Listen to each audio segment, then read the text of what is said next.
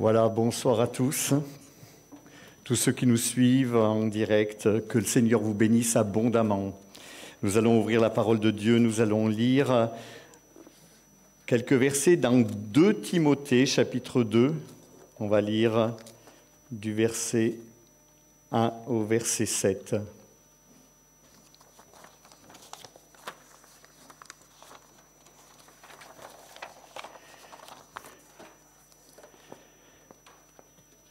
Alors bien sûr, j'ai l'impression que je parle dans une salle pratiquement vide, mais je sais que mes frères et sœurs, vous êtes euh, avec nous et euh, que le Saint-Esprit agit au milieu de nous. Et ça, je crois que c'est vraiment un grand privilège. C'est un privilège de savoir que l'Église est quand même réunie euh, ce soir. Et c'est vrai que j'aurais jamais imaginé parler un jour, faire une prédication dans une salle comme celle-ci mais euh, et lire des versets qu'on a déjà lus euh, d'autres fois. Et je suis assez impressionné quand je me, je me, dis que lorsque Paul a écrit ces versets, il y a maintenant bien pas loin de 2000 ans, je dirais, euh, voilà, euh, en fait, s'il s'était imaginé que ces versets puissent un jour nous fortifier, nous, dans les conditions où nous sommes pour le moment, eh bien, que Dieu nous bénisse, parce que quoi qu'il en soit, c'est vraiment l'action de Dieu. C'est le Saint-Esprit qui nous renouvelle. Et c'est le Saint-Esprit qui vous renouvelle, vous, ce soir, dans votre maison, j'en suis convaincu. Alors on lit, Toi donc, mon enfant, fortifie-toi dans la grâce qui est en Jésus-Christ. Et ce que tu as entendu de moi en présence de beaucoup de témoins, confie-le à des hommes fidèles qui soient capables de l'enseigner aussi à d'autres.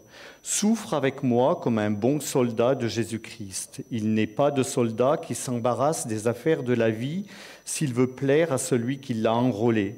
Et l'athlète n'est pas couronné s'il n'a pas combattu suivant les règles. Il faut que le laboureur travaille avant de recueillir les fruits. Comprends ce que je dis, car le Seigneur te donnera de l'intelligence en toutes choses. Amen. Donc ici, Paul écrit à Timothée, en fait c'est la dernière épître de Paul. Paul se trouve prisonnier à Rome et en fait euh, il a un ardent désir de revoir Timothée. Euh, il sent que c'est la fin de sa vie et il aimerait revoir euh, Timothée une dernière fois et donc il va écrire cette épître à Timothée et ça serait, je vous encourage vraiment à lire toute cette deuxième épître parce que en, en réalité il va vraiment à l'essentiel. Paul va à l'essentiel lorsqu'il parle à Timothée. C'est pour ça qu'on pourrait dire que chaque verset très riche d'enseignements. Mais euh, ce soir, je crois que euh, en, parcourant simplement ces six ou sept euh, premiers versets là que nous avons lus ensemble, on va voir à quel point on a besoin de revenir à l'essentiel. Alors, comme je le disais tout à l'heure, quand on pense qu'il y a déjà un an, un an que on est dans cette situation où c'est le premier confinement avait été le 17 mars, si je me souviens bien, et moi, quand je regarde je regarde un peu, je me dis mais un an, un an où en fait on a euh, quand même des difficultés pour euh, parler après nos réunions. Dans la communion fraternelle, on a du mal un petit peu à pouvoir prendre des nouvelles des uns et des autres. Et je dirais, euh, quand on lit ce premier verset, Toi donc mon enfant, fortifie-toi dans la grâce qui est en Jésus-Christ, et on peut dire que c'est vraiment une grâce de Dieu de, de pouvoir tenir dans la foi. Et euh, je crois que si ce soir, mon frère, ma sœur, tu t'es connecté pour euh, poursuivre cette réunion de prière, eh bien, déjà, tu peux rendre gloire à Dieu parce que c'est déjà une grâce de Dieu de euh, vouloir vraiment garder cette communion euh, avec le Seigneur. Et je crois que c'est vraiment un grand privilège que nous avons d'être fortifiés par les moyens d'aujourd'hui, par la technique nouvelle, mais d'être fortifiés parce qu'on a un Dieu qui sait comment s'y prendre pour nous fortifier, pour nous renouveler. Et je dirais aussi de la même manière que si euh, euh, peut-être que tu écouteras ce message peut-être dans quelques jours, ou si peut-être il y a très longtemps que tu n'es pas venu dans une église, mais par ce moyen-là, tu peux entendre ce message, eh bien, n'oublie pas que Dieu est toujours le Dieu de la grâce. Et quand euh, j'ai lu ce verset, je me suis dit à quel point Dieu est un Dieu qui nous fait grâce. Donc, que ce soir tu sois un peu le sentiment d'avoir pris un peu de recul ou qu'au contraire, tu sois vraiment réjoui de voir que Dieu t'a a entretenu ta foi malgré les circonstances, eh bien, n'oublie pas de rendre gloire à Dieu parce que Dieu est le Dieu de la grâce. Il nous est dit ce que tu as entendu de moi, Paul écrit, il dira ce que tu as entendu de moi en présence de beaucoup de témoins confie-le à des hommes fidèles qui soient capables de l'enseigner aussi à d'autres. Et là, il y a un point essentiel que Paul veut dire à Timothée. Paul qui comprend qu'il euh, il est à la fin de sa vie Paul veut surtout nous dire ici, attention, il y a une continuité, on doit continuer, on doit continuer à enseigner, on doit continuer à parler, on doit continuer à témoigner. Il y a une suite, quoi qu'il arrive, il y a toujours une suite qui est indispensable, et le Seigneur attend de nous que nous soyons des témoins et que jamais nous euh, nous arrêtions dans euh, notre témoignage, dans notre euh, volonté d'annoncer l'Évangile. C'est pour ça qu'il va dire confie-le à des hommes fidèles qui soient capables de l'enseigner aussi à d'autres. Confie-le. Et je dirais ce soir, mon frère ou ma sœur, est-ce que tu parles encore de ce que Dieu a fait dans ta vie Est-ce que tu témoignes encore ou est-ce qu'au contraire, tu as le sentiment que euh, ça devient de plus en plus rare des conversations où tu vas témoigner de ta foi? Eh bien, je crois que le Seigneur euh, veut encore nous renouveler tous dans notre témoignage. Confie-le à des hommes fidèles la notion, ce mot fidélité, homme fidèle, être fidèle au Seigneur. Le Seigneur attend de nous que nous lui soyons fidèles. Et euh, c'est vrai que euh, c'est tellement important. Et si nous sommes fidèles envers Dieu, alors Dieu prendra soin de nous et Dieu nous rendra capables d'enseigner les autres, c'est-à-dire d'annoncer l'Évangile, tout cela par l'action du Saint-Esprit. Et je crois que c'est vraiment le Saint-Esprit qui remplit nos cœurs et qui nous aide à témoigner. Alors, euh, Paul dira aussi, souffre avec moi comme un bon soldat de Jésus-Christ. Il n'est pas de soldat qui s'embarrasse des affaires de la vie s'il veut plaire à celui qui l'a enrôlé. Alors là, bien sûr, ce mot souffre, euh, on n'aime pas trop l'entendre. Et euh, je dirais qu'on essaye même de le mettre un petit peu de côté tout le temps. Souffre avec moi. Est-ce que un chrétien doit forcément souffrir?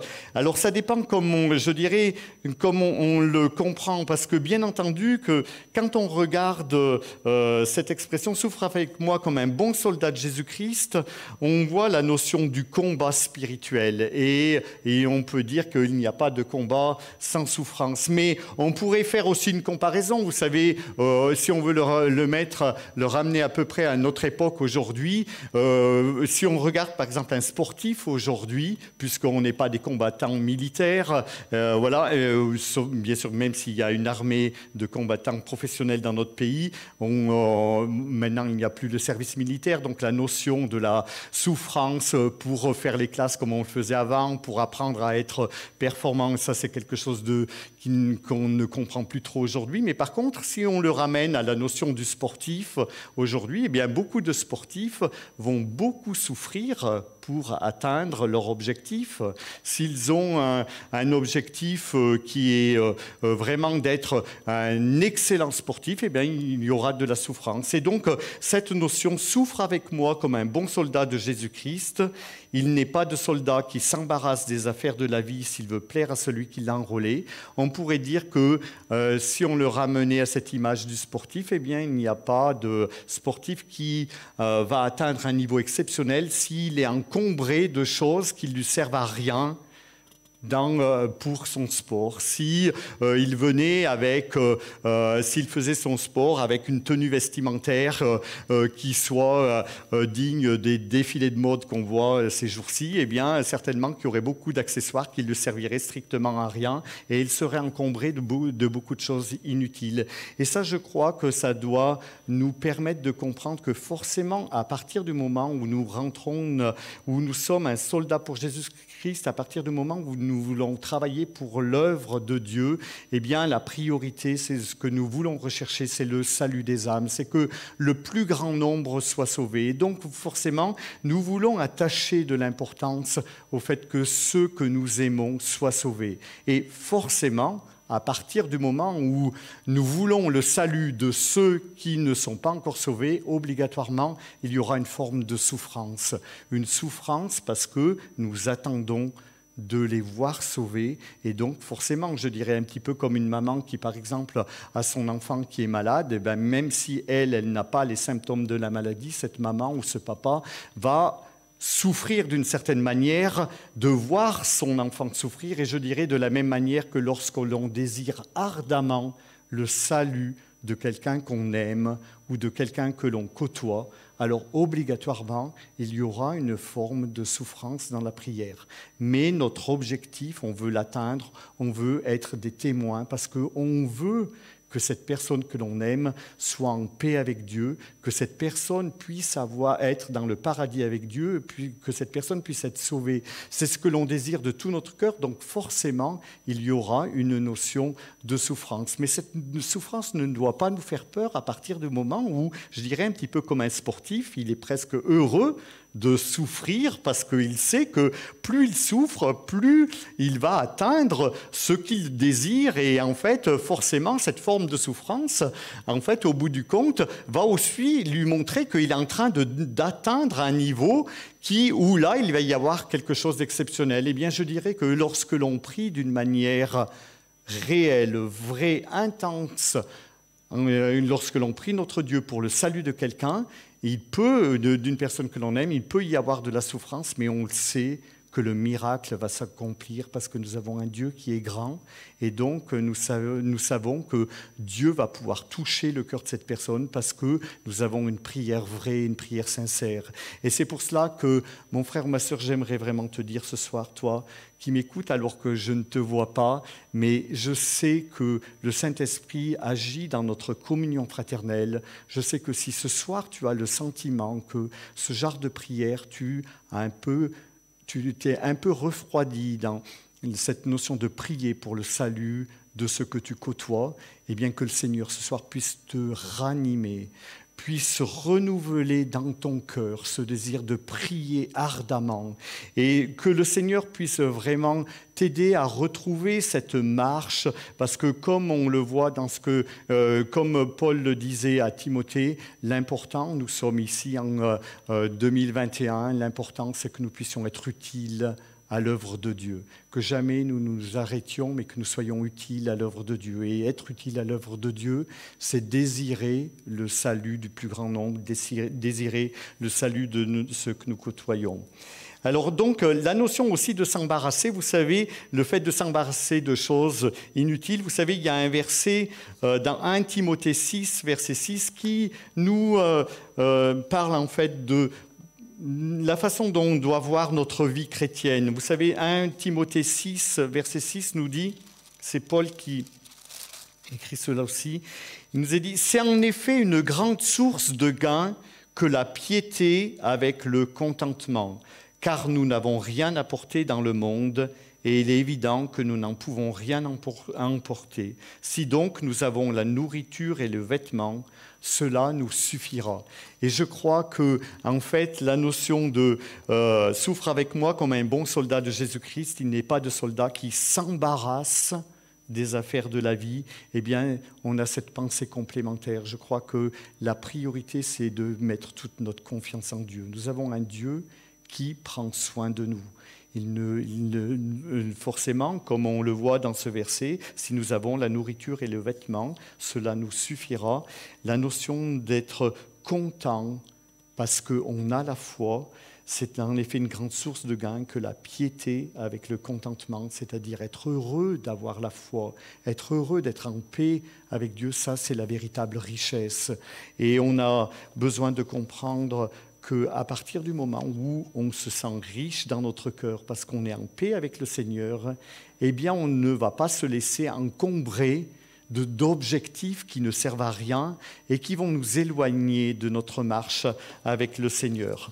Alors c'est pour cela que euh, Paul dira, l'athlète n'est pas couronné s'il n'a pas combattu suivant les règles. Et c'est sûr que nous avons un Dieu qui nous donne une ligne de conduite, lorsqu'il est question de règles, nous avons la parole de Dieu qui est là pour nous guider, pour euh, nous aider. Mais l'athlète n'est pas couronné. Être couronné, c'est justement remporter la victoire, mais là aussi, euh, un tout petit peu plus loin, après le passage que nous avons lu, Paul, qui euh, a compris qu'il est à la fin de sa vie, dira dans 2 Timothée 4, verset 6, il dira, J'ai combattu le bon combat, j'ai achevé la course, j'ai gardé la foi. Désormais, la couronne de justice m'est réservée le Seigneur, le juste juge, me la donnera dans ce jour-là, et non seulement à moi, mais encore à tous ceux qui auront, aimé son avènement. Cette couronne de justice, elle nous est réservée à tous, à nous tous qui avons donné notre cœur au Seigneur et qui voulons marcher avec le Seigneur. Et euh, Paul dit, j'ai combattu le bon combat, j'ai achevé la course, j'ai gardé la foi. Et j'aimerais euh, ce soir... Euh, laisser cette pensée sur notre cœur. Est-ce que ce soir tu as le sentiment, mon frère, ma sœur, qui me regarde, qui me regardera peut-être dans quelques jours, euh, est-ce que tu as le sentiment de combattre le bon combat? Est-ce que pour le moment tu combats le bon combat? Et c'est vrai que euh, euh, je dirais que en parlant là dans une salle presque vide, ça me fait un drôle d'effet de dire euh, devant une caméra j'ai combattu le bon combat, cette parole de Paul qui souvent m'a interpellé, souvent m'a permis de comprendre que même si le découragement est là, il faut penser à cette, à cette parole de Paul qui, à la fin de sa vie, avait ce grand privilège de pouvoir dire cela. J'ai combattu le bon combat, j'ai achevé la course, j'ai gardé la foi. Et je crois que quoi qu'il arrive, peu importe la situation, peut-être qu'il peut y avoir du découragement dans ta vie, il peut y avoir euh, une... Pense à ce... pourvu que tu puisses dire, à lorsque tu auras le sentiment de quitter cette terre, pourvu que tu puisses dire, j'ai combattu le bon combat, j'ai achevé la course, j'ai gardé la foi. Si tu peux le dire, eh bien, euh, Dieu aura réussi à te garder dans la foi tout au long de cette marche. Et ça, c'est la volonté de Dieu. La volonté de Dieu, c'est de nous garder dans la marche. Continuer, marcher, gardons la foi quoi qu'il arrive. Et comme je le disais au début de ce message, Dieu est un Dieu qui nous fait grâce. Donc Dieu connaît notre parcours.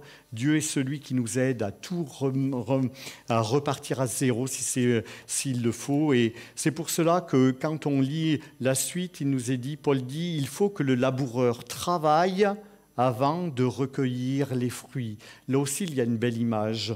On ne peut pas recueillir des fruits sans travail. Et donc, je dirais que si on réalise ce soir que l'on s'est arrêté de travailler, ou si on a le sentiment de ne pas travailler comme Dieu le voudrait, eh bien que ce soir, en terminant ce message, on puisse tous ensemble, même si on ne se voit pas, avoir un moment de prière et dire Seigneur, aide-moi à, rentrer tout à nouveau dans le travail que tu as prévu pour moi, que je puisse labourer, que je puisse travailler, et là, je verrai les fruits. Et vous savez, bien sûr, pour, euh, pour voir du fruit, il faut de la patience, mais par contre, il faut travailler pour récolter du fruit. Sans travail, il n'y a pas de fruit, et que Dieu nous aide à si on a le sentiment d'avoir été d'être un ouvrier qui prend un peu de recul, que Dieu puisse nous aider à rentrer de nouveau dans son travail. Et je terminerai par euh, ce, ce verset, comprends ce que je dis, car le Seigneur te donnera de l'intelligence en toutes choses. Et j'aime vraiment ce verset, j'aime cette parole, le Seigneur te donnera de l'intelligence en toutes choses. J'aime cette parole parce que c'est cette pensée que j'aimerais laisser sur votre cœur, c'est Dieu qui, ce soir, parle à chacun de nos cœurs. C'est pas euh, un message écrit. J'aime pas trop cette notion. J'écris mes versets, je, je, je réfléchis à ce que je dois dire, mais en fait, ce que je sais, c'est qu'au travers d'une prédication, c'est Dieu qui interpelle les cœurs. Et c'est pour cela que j'aimerais vraiment se, terminer ce message par cette pensée. Dieu donne l'intelligence. Parfois, on euh, décide de, euh, justement de regarder des prédications simplement sur Internet parce qu'on ne veut plus, pour une raison ou pour une autre, on ne va pas vouloir venir dans une assemblée. Euh, quoi qu'il en soit, je dirais que Dieu puisse librement agir ce soir dans le cœur de celui ou de mon frère ou de ma sœur qui peut-être justement est dans ce cas-là, ne peut regarder sur Internet, mais ne peut peut-être pas venir dans une assemblée, que Dieu puisse lui dire que il veut renouveler son intelligence. Il renouvelle l'intelligence. C'est-à-dire que parfois on a dans notre cerveau des tas d'idées, euh, on pense à ce que les uns ou les autres, les êtres humains vont penser de ce que l'on vit et tout, mais Dieu, lui, ne juge personne. Dieu connaît exactement ce qu'il y a dans notre cœur. Dieu ne se trompe pas dans ce que l'on vit et dans ce que l'on est. Et donc Dieu peut renouveler notre intelligence pour nous aider à remarcher, à servir de nouveau, à être de nouveau, à témoigner de nouveau, à aimer le Seigneur si on a le sentiment qu'on a pris un peu de recul, à lire de nouveau sa parole, à prendre du temps dans la prière. Tout cela, Dieu seul peut le faire à partir du moment où lui, on lui laisse la possibilité de renouveler notre intelligence. Et c'est pour cela que je termine avec Romains 12, verset 2. Ne vous conformez pas au siècle présent, mais soyez transformés. On a tellement souvent besoin d'être transformés tellement souvent besoin d'être transformé parce que en fait on s'est laissé imprégner par justement des objectifs inutiles, par une ambiance, par euh, des amis, euh, par des tas de choses qui en fait euh, quand il nous est dit ne vous conformez pas au siècle présent, eh bien par une façon de vivre d'une époque, par une coutume, par des tas de choses, on peut justement avoir besoin d'être de nouveau transformer, c'est-à-dire retrouver ce rendez-vous avec Dieu où Dieu va, euh, soyez transformés par le renouvellement de l'intelligence, où Dieu va nous renouveler, nous aider à voir les choses d'une autre façon pour que nous discernions sa volonté pour nous. Et j'aimerais terminer là-dessus, que nous puissions ce soir, tous ensemble, alors qu'on ne se voit pas vraiment, mais on est quand même dans la communion avec Dieu parce que le Saint-Esprit agit au milieu de nous, parce que si je sais que mes frères et sœurs me soutiennent dans la prière lorsque je parle, parce que je sais que Dieu agit, parce que je sais que la puissance de Dieu agit, eh bien nous savons que Dieu ce soir a la capacité de renouveler celui qui a besoin d'être renouvelé, renouveler dans son intelligence pour qu'il puisse repartir dans un nouveau départ avec le Seigneur que vraiment chacun d'entre nous ce soir nous puissions être bénis tous ensemble. Et donc on va terminer par la prière, euh, que nous puissions tous prier ensemble pour que Dieu renouvelle chacun de mes frères et sœurs, même ceux que je n'ai pas vus depuis longtemps, peut-être des années, qui vont peut-être me revoir ce soir, que Dieu puisse vous renouveler abondamment.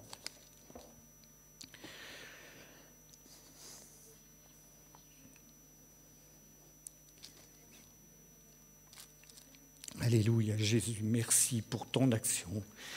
Merci Seigneur parce que je sais que ton retour est proche, parce que je sais que tu reviens bientôt. Et je sais Seigneur que tu renouvelles chacun de nous, chacun de mes frères et sœurs, mon Dieu. Sois loué, sois béni Seigneur. Gloire à toi, mon Dieu. Amen.